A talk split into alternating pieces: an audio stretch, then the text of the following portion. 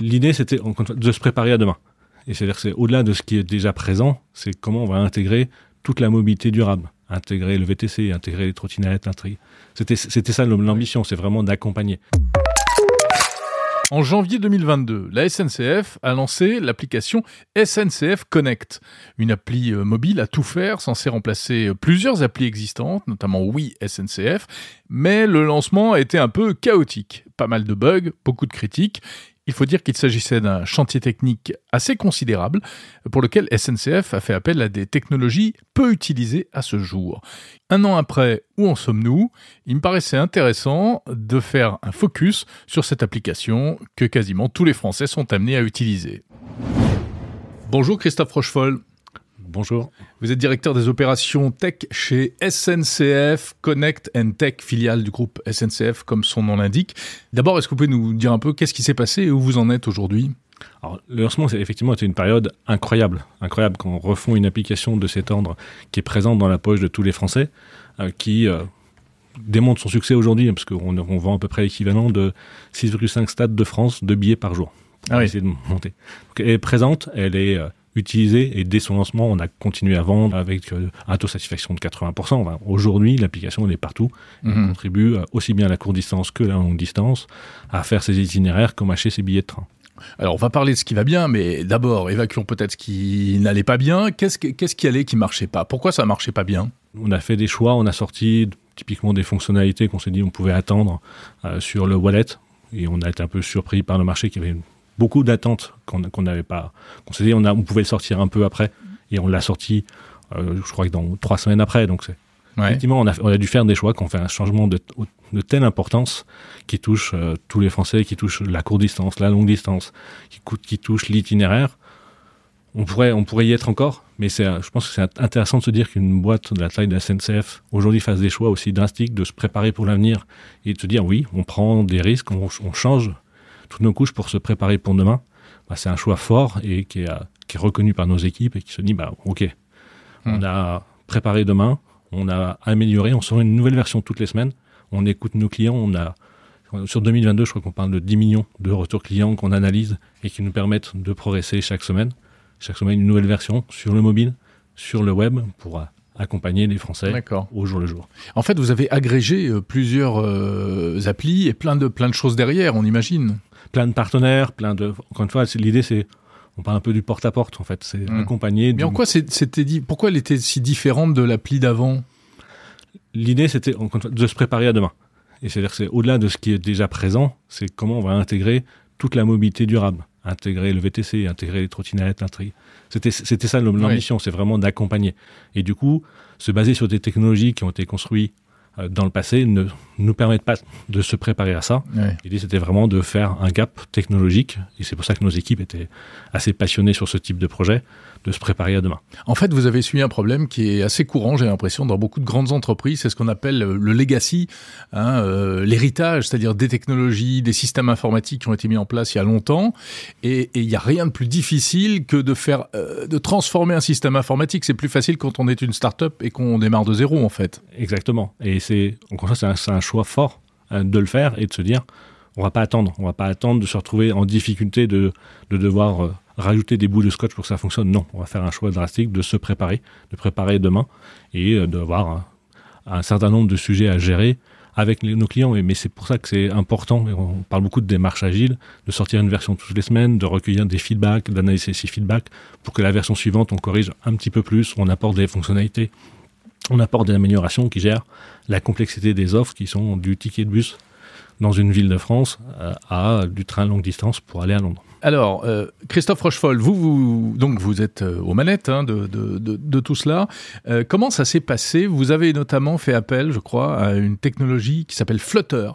On va rentrer un peu dans les, rouages, on va mettre les mains dans le cambouis. Donc, vous avez utilisé une technologie qui s'appelle Flutter, qui est une techno open source, mais créée par Google. Qu'est-ce qu'elle fait, cette techno? Expliquez-nous ça.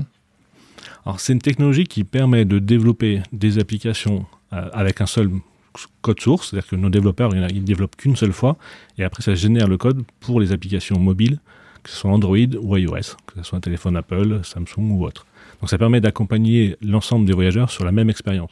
On sait que tous, on a des mobiles perso ni mobile pro, Mhm. pas toujours de la même marque, et pouvoir accompagner la, la personne sur quel que soit son modèle de la même façon, c'était important pour nous. Oui, parce que sinon, aujourd'hui, ben, finalement, euh, toutes les applis qu'on utilise au quotidien, les développeurs doivent fabriquer et une version Android et une version iOS, et parfois même plusieurs versions Android, parce que c'est assez fragmenté. Donc vous, euh, le but du jeu, c'est que tout cela soit plus unifié. à la fois plus unifié, qu'on aille plus vite. Euh, auparavant, on travaillait aussi sur ce qu'on appelle le mobile first. C'est un langage qu'on a beaucoup utilisé Ouais. dans, dans l'informatique. On voulait dire, on voulait apporter des fonctionnalités en premier sur le mobile. Sauf que dans la réalité, en fait, le mobile sortait après le web. Et donc, au démarrage du projet qui a mené à la SNCF Connect, on s'est dit qu'est-ce qu'on peut faire? Quels sont les choix forts que l'on peut faire? Alors, ça va être ce qu'on appelle le monorepo, c'est-à-dire mettre tout le source code au même endroit pour qu'on puisse favoriser l'open source interne pour que tout le monde contribue et que ça sorte plus vite. Mais c'est aussi un choix comme Flutter qui permet, encore une fois, toutes les semaines, on sort une version web, Android et iOS le même jour. Alors c'est pas très connu ce, Flutter, évidemment. Euh, D'abord parce que c'est un outil euh, professionnel pour les entreprises, euh, mais ensuite parce que c'est pas forcément très utilisé. Et vous, vous êtes la première entreprise en France de cette taille, hein, groupe SNCF, SNCF, à, avoir eu, décidé d'utiliser cette technologie. Pour quelle raison? On parlait d'ambition, mais on parle un peu d'audace aussi, en fait, quelque part. C'est quand on a fait ce choix-là, on a regardé ce qui existait sur le marché. Les technologies hybrides dans le mobile existent depuis longtemps. Bon, ça fait longtemps qu'on regarde ça, mais il y avait pas beaucoup d'espoir sur euh, la, ce qu'on appelle la maintenabilité des applications qui étaient générées. Donc on a regardé les nouveautés. Donc il y avait Flutter, il y avait d'autres technologies qui étaient émergentes, et on a lancé le, ce qu'on appelle une proof of concept, hein, Mhm. des, des, des preuve tests. de, preuve de concept, Preuve oui, de pour voir si, si ça marche en fait. Ouais, on, a, on, a, on a beaucoup d'anglicisme dans l'informatique. Ah bah oui, oui, ça je sais bien, je, je vous excuse. Et, et donc, on a testé ces trois technologies et en l'espace de quelques semaines, Flutter est arrivé très vite en haut du panier euh, pour sa facilité d'apprentissage parce que bah, démarrer sur une nouvelle technologie, ça veut dire ne pas avoir des développeurs sur le marché qui savent le faire. Mhm. Mais par rapport aux technologies qu'on utilisait, très facilité d'a- d'apprendre et de monter sur la technologie, des résultats assez bluffants entre Android et iOS en termes de de- d'expérience client Donc on, fait, on développe une seule appli et, c'est la même euh, partout, partout, exactement. Ok. y compris web? Alors non, euh, Flutter existe en version web.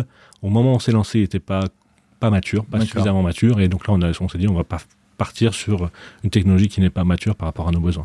Et, et Flutter Web est plutôt orienté faire une app sur le web, Ouais. qui n'est pas tout à fait l'expérience web qu'on dé- qu'on décide, qu'on choisit.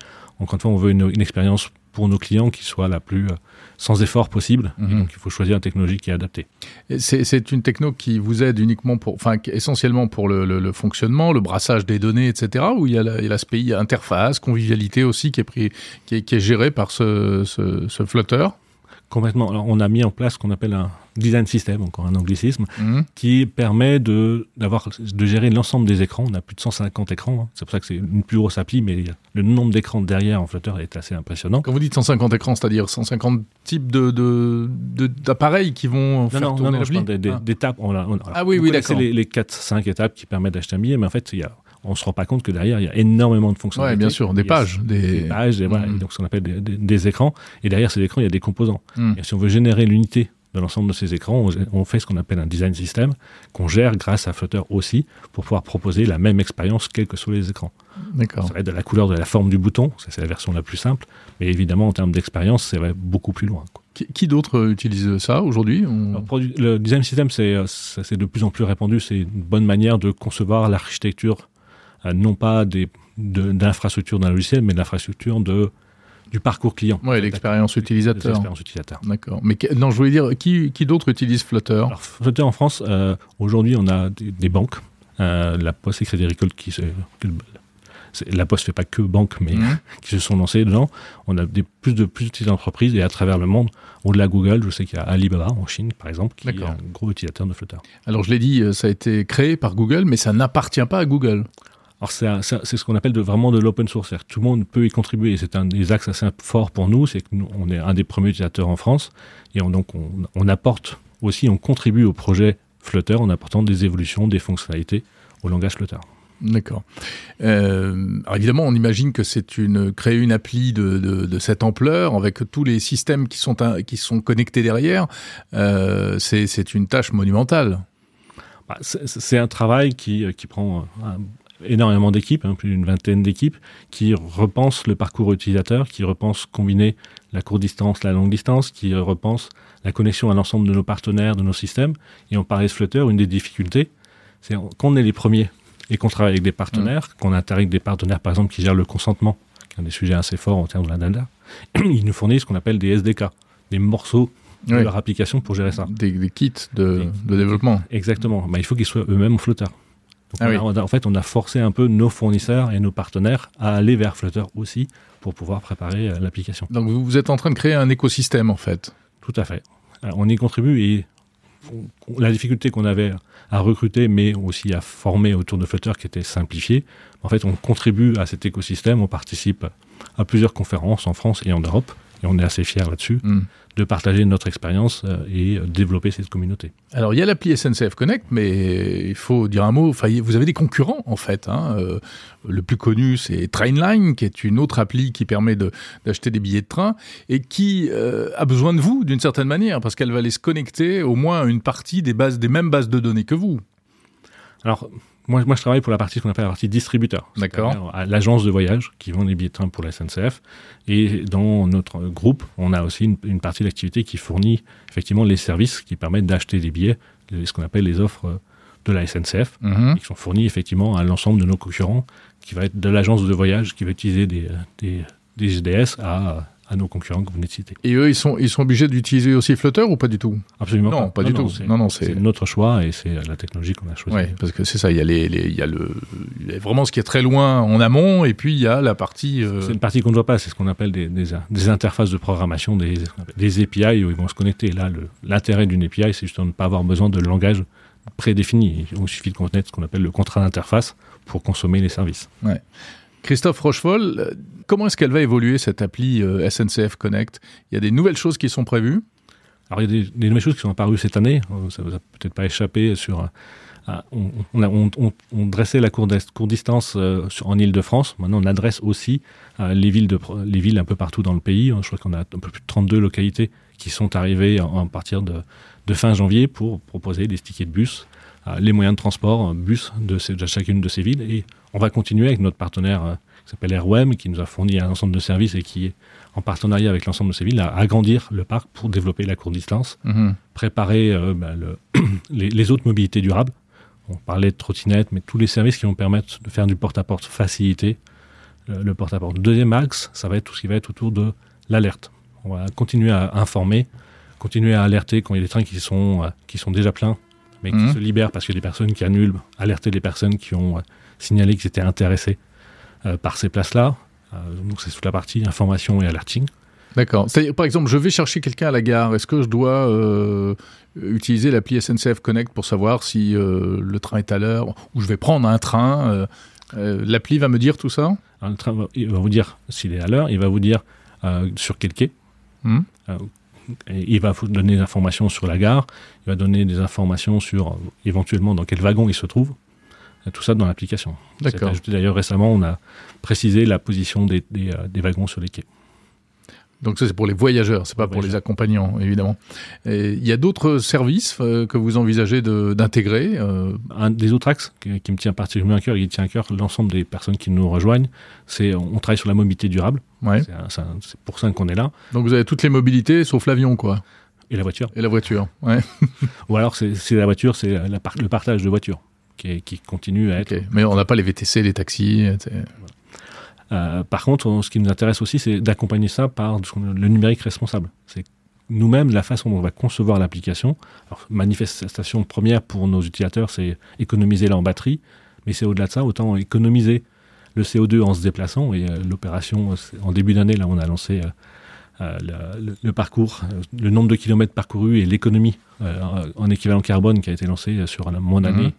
La SNCF était particulièrement bien vue par nos clients. De la même façon, nous, nos développeurs, ils ont envie d'avoir une démarche éco-responsable.